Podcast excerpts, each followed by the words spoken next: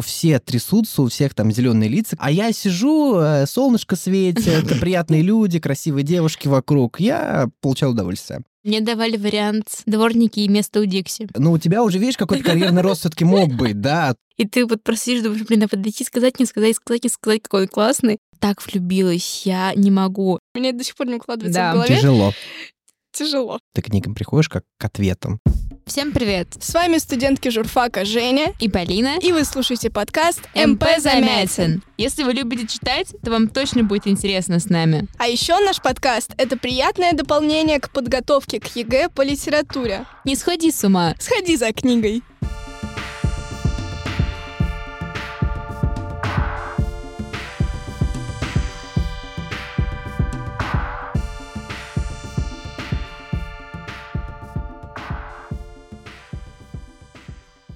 И с вами снова лично моя уже любимая рубрика «В гостях у Замятина». И сегодня у нас в гостях Тимур Меджидов, выпускник журфака МГУ 22 года и руководитель блока партнерских проектов деловой соцсети Танчат. Всем привет. Я еще учусь на в магистратуре.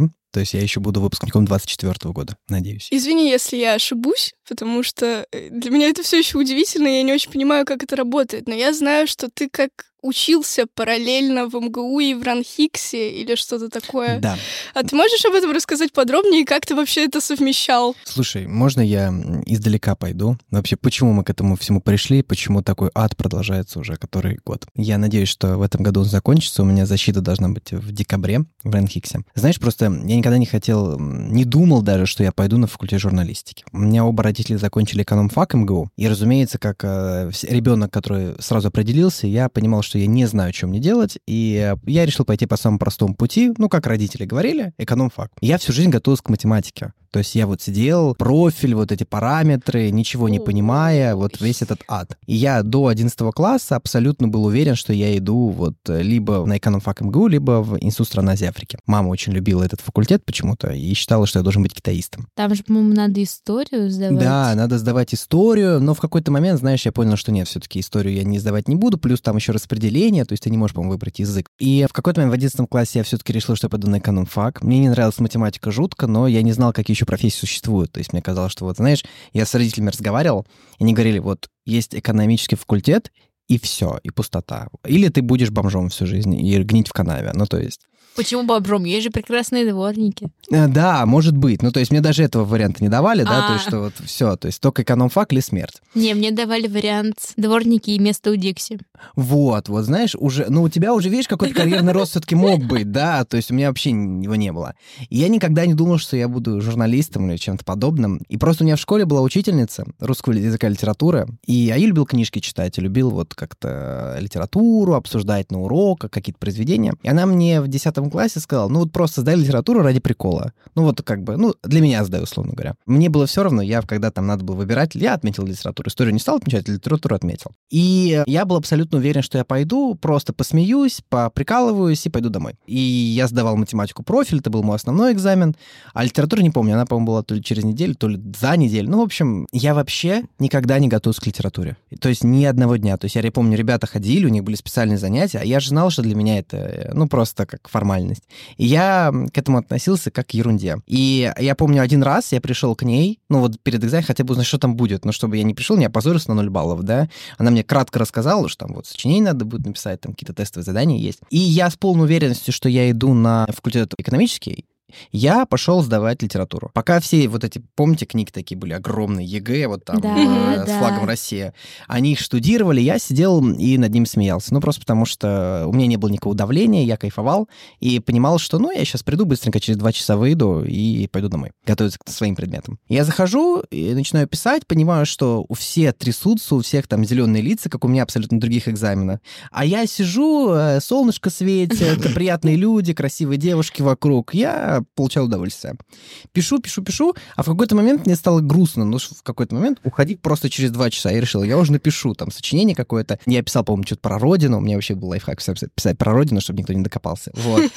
Я пишу, я понимаю, что ну все, вроде я оставил все, что мог. Вышел, посмеялся с учительницей, ну и все. И потом, когда я увидел, что в результате я допустил одну ошибку всего, я не помню, то ли 96, то ли 94 балла, я не помню. И тут я подумал, что это знак свыше. И мне не надо идти на математику, потому что математика пришла, там результат, разумеется, поменьше был на профиле. И я понял, что если у меня по русскому 100 баллов, и поэтому 96 или 94, то значит мне не, я не математик. Я помню, знаете, еще приходил, когда на день открытых дверей на экономфак, и там я спрашивал у ребят-студентов, ну как им? у них были замученные лица, они вот говорят, математики очень много в жизни. Я потом подходил к отцу и говорил, а тебе когда в жизни математика понадобилась? Вот вся эта высшая математика, там, интегралы, вот тебе это зачем? Он мне сказал одну фразу, что это понадобилось ему ровно один раз, когда он строил дома на Шабашке в студенческое время в Смоленской области. Он рассчитывал гипотенузу. То есть вот квадрат катетов и все. То есть это единственное, когда им понадобилась математика, но они искренне просто считали, что математика структурирует мозг. И в итоге я, когда понял, что я туда иду, я думал, как об этом сказать родителям, потому что, ну, никогда это никто не воспринимал, и даже никому не говорил, что собираюсь на журфак. И вдруг я в один день узнал, что, оказывается, есть такой факультет, и там можно что-то делать.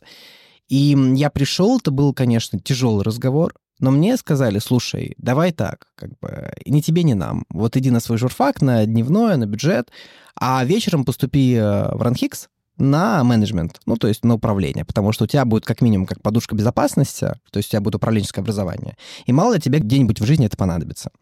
Я очень был против, потому что я, разумеется, не хотел учиться и днем, и вечером, а, но у меня тогда не было выбора, поэтому я согласился, и я как бы поступил, это платно, это вечернее отделение, я вот уже какой, шестой год вот учусь по вечерам дополнительно. То есть днем у меня был МГУ, вечером Ранхикс. В прошлом году и вечером МГУ, и вечером Ранхикс. Это был самый ад.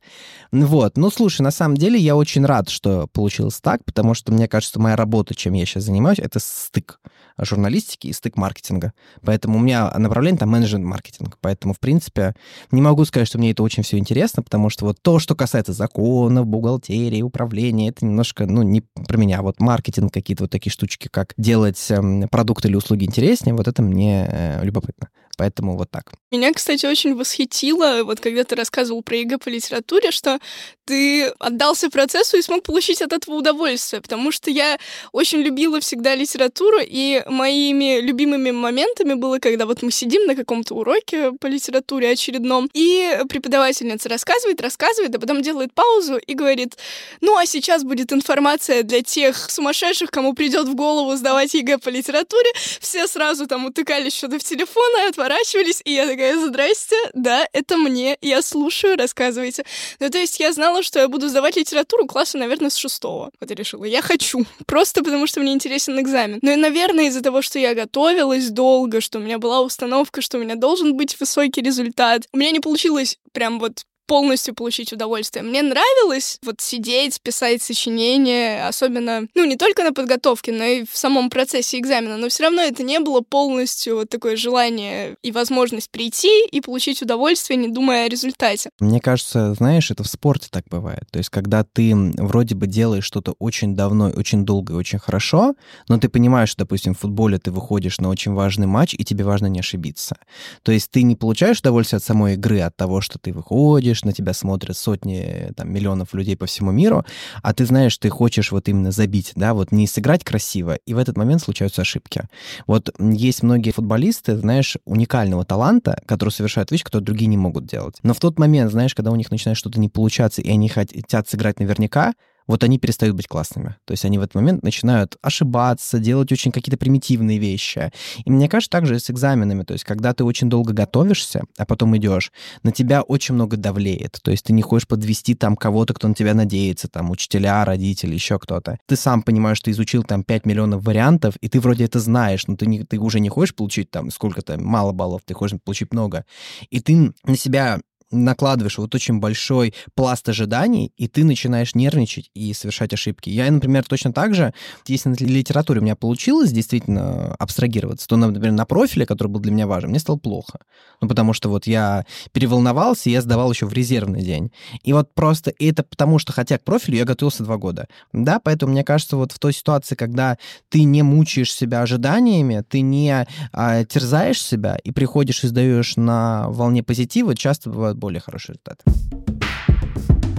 Мне 19 лет, я полгода назад начала читать Гарри Поттера. я так счастлива, это так прекрасно. Почему это прошло мимо меня в детстве? Потому что я получаю большое удовольствие, но у меня нет уже вот этого ощущения Знаете, как дети, когда в 10 условно лет это читают, они ждут письмо из Хогвартса. Я в свои 19 понимаю, что никакого письма не будет, но все равно это так классно. Хочешь, я напишу тебе письмо из Хогвартса? Да, спасибо, я Пиши. буду очень рада. А знаете, мне кажется, просто вообще большая проблема, что в России очень немного литературы для детей. То есть, ну, когда мы в школе, я вот смотрю, что у знакомой сестра, она в, по-моему, в шестой класс переходит, им дают читать «Мальчику Христа на елке» Достоевского. Я думаю, ну, понимаете, половину книг, которые мы читаем в детстве, мы их не способны просто понять, потому что у нас нет достаточного жизненного опыта, и мы еще не сталкивались с теми проблемами, которые там описываются, потому что ты к книгам приходишь как к ответам. И да, я помню, что я читал какие-то произведения, и мне казалось, что вот я все понял. Потом я перечитываю, я ничего не понял. И, то есть я только с возрастом осознаю, что вот действительно какая мудрость там заложена. В книгах же часто это либо исповедь, либо сам автор пытался искать какой-то ответ. И когда в детстве ты читаешь такие произведения, разумеется, тебе кажется, литература либо скучная, либо нудная. Ну, очень немногим нравится это читать, просто потому что, ну,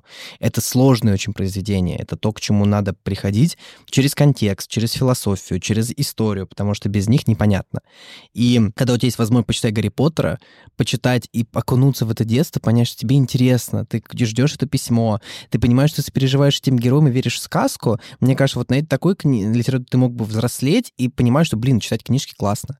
А когда ты, правда, читаешь произведения Достоевского, Чехова, Толстого, которые рассчитаны абсолютно другую аудиторию, которую ты не понимаешь, что они хотели сказать. И тебе потом кажется, что, знаешь, да, видимо, книжки — это про боль, страдания, депрессию, как и большая часть русской Это литературы. когда э, ходит, по-моему, огромное количество разных мемов, когда в пятом классе детям дают читать Муму, и там у детей реально истерика случается. Конечно. И когда там, ну, боже, ходят э, шутки, что утопия, когда там Муму утопили, а антиутопия — это когда Дед, Зайц, э, Дед Мамай спасал зайцев. Алло, это писатели-утописты?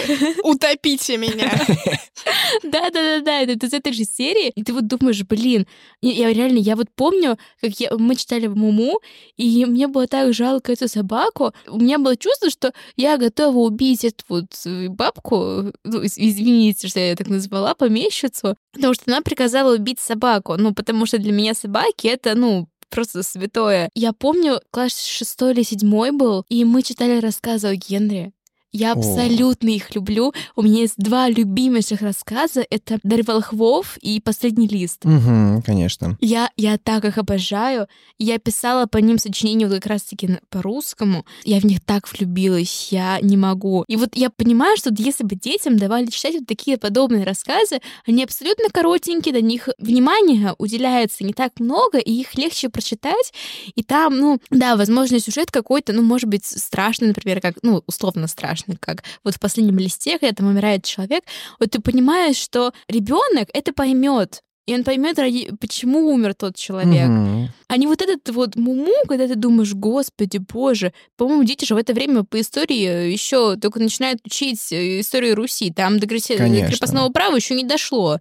А тут вам помещится ее крепостной, и крепостной ничего не может сделать. А ты знаешь, мне кажется, о Генри его очень сложно читать вообще подряд. То есть, когда ты видишь, начинаешь читать сборник этих рассказов, ты уже на пятом что начинаешь Это угадывать да. концовку. То есть ты понимаешь, что он играет именно на несостыковке ожиданий и реальности, но у него рассказы, конечно, потрясающие.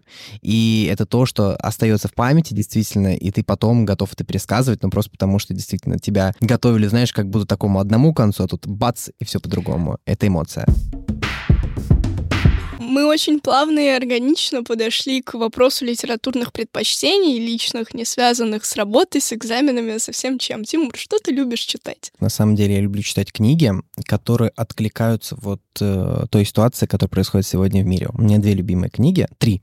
Скажем, одна вечная — это «Маленький принц», ну, потому что это можно перечитывать пять тысяч миллионов раз и каждый раз находить для себя что-то новое. Но если говорить про книги, которые вне «Маленького принца», такие существуют, я могу сказать, что это, безусловно, «Чума» Альбера Камю, потому что это, на мой взгляд, я ее всем рекомендую, потому что это книга, которая вывела меня из экзистенциального кризиса. Потому что, как вы знаете, с давних времен вся человеческая мысль пыталась найти ответ на вопрос, ну а как в нашем мире существует зло? Ну вот если вроде как мы верим в Бога и считаем, что Бог справедлив, милостив, каким образом там умирают дети, почему а, болезни насылаются на тех, кто вроде как не заслужил. И очень много произведений как а, такого характера большого, то есть это как романы какие-то, как и просто какие-то эссе, люди пытались высказать свою точку зрения и ни к чему не пришли. Ну, нет единого мнения, как действительно этот вопрос решается. И в Альбере Камю есть замечательный эпизод, когда, я не буду пересказывать весь сюжет, то есть он, правда, я когда читал, он очень мне откликался, потому что в этот момент нас посадили на удаленку, то есть мы были на карантине, а там как раз-таки сюжет разворачивается вокруг э, города в Алжире, который охвачен чумой. Там тоже как раз-таки ввели карантин, и я понимал, что эмоции людей, описанные в этой книге, очень соприкасаются с тем, что я вижу э, каждый день.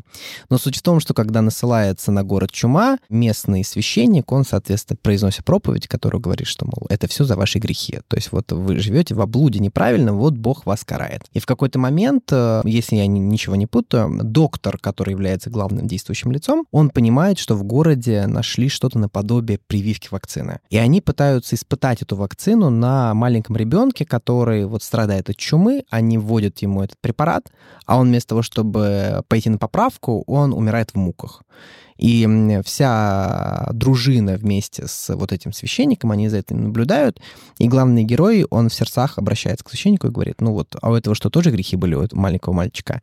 Ну, это вот типичный, да, вопрос про, как у Достоевского, да. И след... А в своей следующей проповеди, вот этот отец Памлю, если не ошибаюсь, он произносит э, такую речь, которая сводится к мысли, что либо вот если ты веришь Бога, либо ты во все веришь и не пытаешься себя поставить на один уровень с Богом и пытаться его понять. Мы же, когда задаем эти вопросы, мы пытаемся вот расскажи нам, Бог, как здесь все устроено, расскажи, познай, покажи нам вот модель мира, где справедливо, а где несправедливо. Но это значит, что ты пытаешься себя поставить на один уровень. Либо ты признаешь, что божественная мысль тебе непонятна, и ты просто живешь, понимая, что это есть, и значит так справедливо, как он задумал. Либо ты не веришь. Это вроде как-то очень простая мысль, но когда она была высказана именно вот э, в такой форме, в таких обстоятельствах я понял, что, наверное, для меня это решение.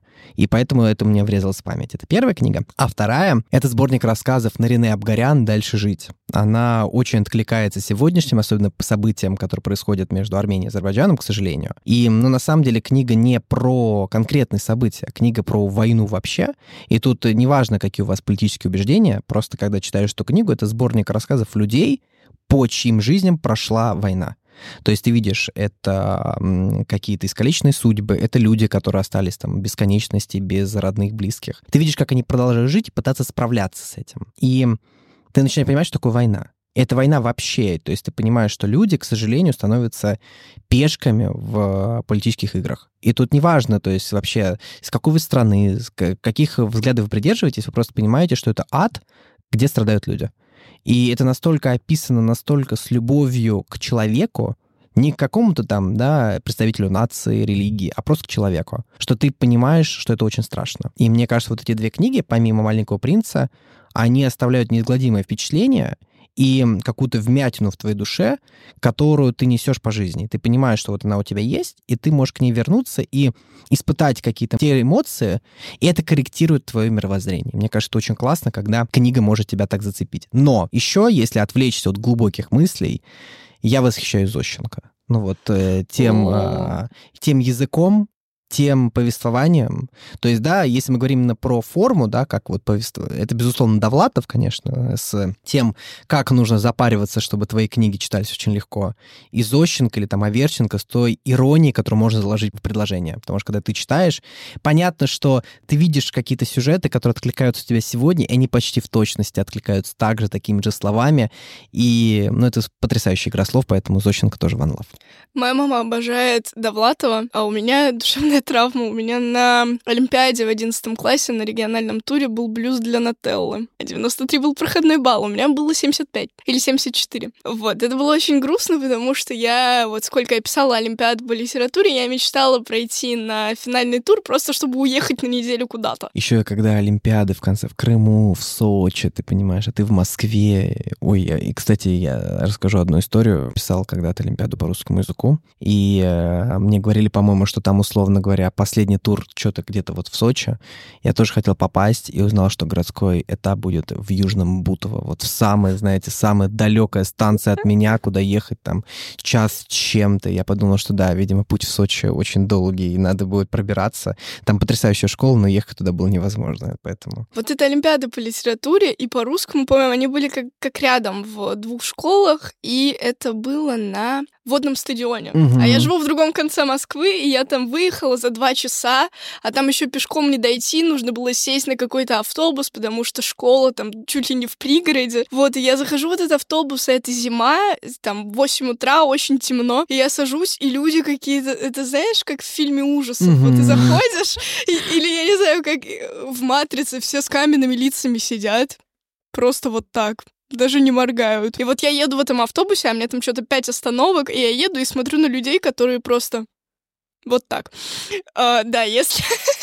Наверное, да, наши слушатели же меня не видят. Вот, ну, в общем, я тут 30 секунд сидела с каменным лицом. Ты знаешь, мне кажется, вот ты сказала про каменные лица, это некая часть нашего менталитета. Я это замечаю по своей работе, потому что, знаешь, мы развиваем деловую соцсеть Тенчат. Если мы берем, например, западный заблокированный LinkedIn, то на Западе считается абсолютно нормально себя, например, хвалить. Если ты на работе сделал что-то, ты просто что-то интересное можешь рассказать, показать, как ты в карьере развиваешься. А у нас, я смотрю, вот очень многие эксперты, реально ребята, у которых очень много опыта, у которых большой бэкграунд, у них, знаешь, есть ощущение, что, ну, я сделал сделал, что себя хвалить-то? Как будто бы, если ты расскажешь о своих достижениях, то ты какой-то хвостун, ты не должен рассказывать о себе ярко, ты должен быть серьезным, не улыбаться, и чтобы тебя, не дай бог, не сочли ни дураком, ни каким-то выпендрежником. И это очень плохо, потому что как раз-таки мы теряем очень большую часть того кайфа от жизни, который, например, есть в других странах. И мне кажется, это надо менять абсолютно, потому что у нас, опять же, мно- мне кажется, многие э, не улыбаются, потому что, а как бы обо мне не подумали, что я какой-то дурак, умалишенный, там, сумасшедший, да? Потому что когда, ну вот сами э, посудите, когда вы едете в метро и видите, что кто-то улыбается, прям очень, знаете, во все э, там свои зубы, ну, волей-неволей проскакивает мысли с ним. Все нормально, потому что это неестественно в нашей реальности. И это надо менять, конечно, потому что когда вы становитесь приветливее, когда вы не боитесь рассказывать там, о своих достижениях, классных кейсах, общаться, то жизнь становится гораздо более яркой. Вот. Так ужасно, что в процессе того, как ты говорил, я узнала себя, потому что мне не так давно сказали, что у меня лицо каждый день, как будто я по пути в университет в метро увидела, как э, э, поезд переехал котенка. Вот, и что у меня все время такое лицо. О, боже. Я как-то сейчас задумалась об этом. Вот я упрекаю людей в каменности их лиц, а у меня, по сути, тоже иногда каменное лицо. Это абсолютно естественно, потому что у нас, мне кажется, есть вот некая установка такая, что вот ты должен быть серьезным, к тебе не должно быть вопросов, ты должен быть человеком, который всем своим видом выражает уверенность, солидность, респектабельность.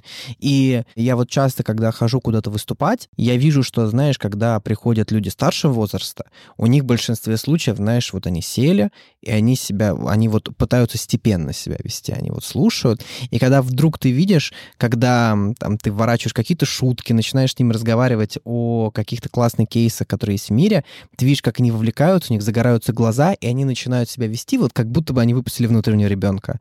И ты видишь, у них сразу лица более яркие, они сразу, вот, знаешь, горят, и ты волей-неволей на них смотришь, ты волей-неволей понимаешь, блин, как круто, вы такие яркие, классные.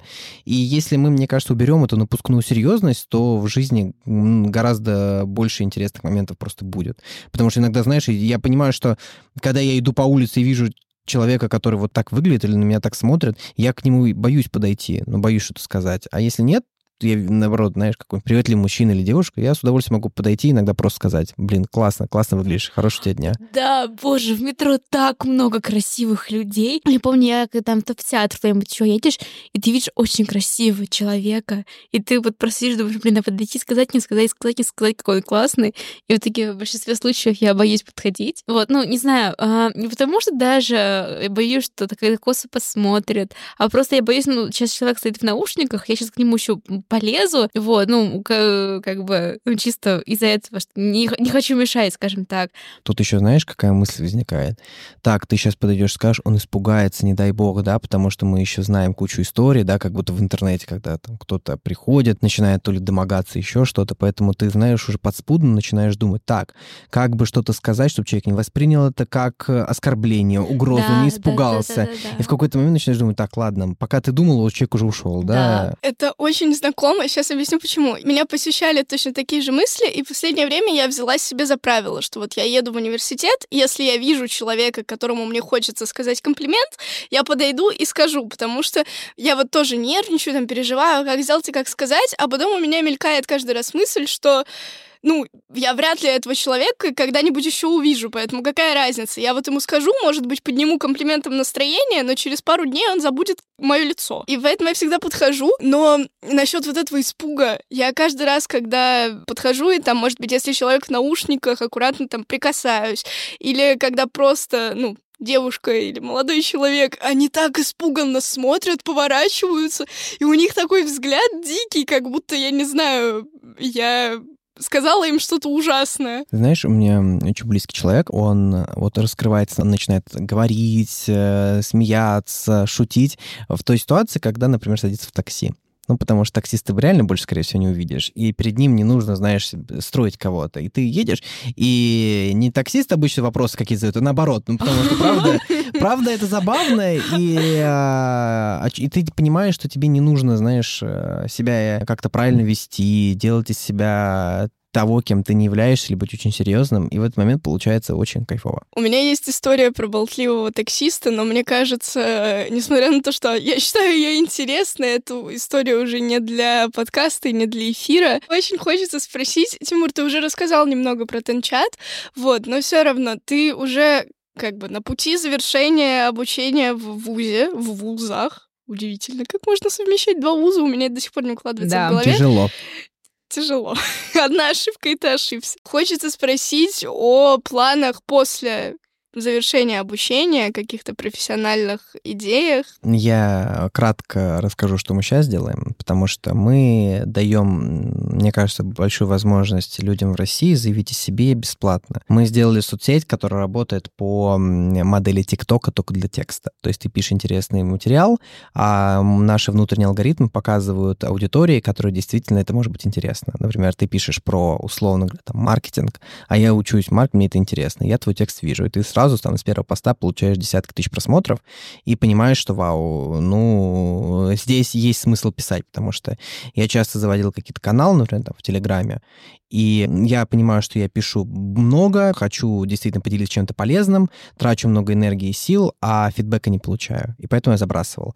И мы хотим, чтобы действительно очень много людей, которым есть что рассказать, есть э, что показать, и они действительно обладают большим количеством опыта и кейсов, они об этом говорили, они получали новых клиентов, бизнес получал новых заказчиков-потребителей, и тем самым в России, знаешь, строился такой идеология национального потребительского патриотизма. Вот то, чем мы сейчас вот действительно действительно, это наша главная цель.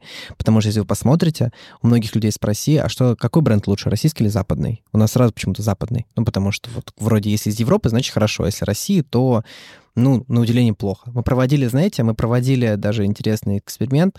В Индии к России относятся лучше, лучше чем в России к России. Ну, то есть к российским брендам. И это внутренняя наша проблема. То есть, мне кажется, это тоже идет корнями в историю, что если что-то вот стоит, это сделано в Европе, значит, это классно. А, мне кажется, сейчас Петром Первым было. Ну вот, да, это э, мы стараемся все-таки дать возможность российским производителям, российским экспертам заявить о себе и это изменить все-таки, что в России очень много классного и интересного. А что касается моей профессиональной деятельности, знаешь, я всю жизнь хотел делать что-то полезное.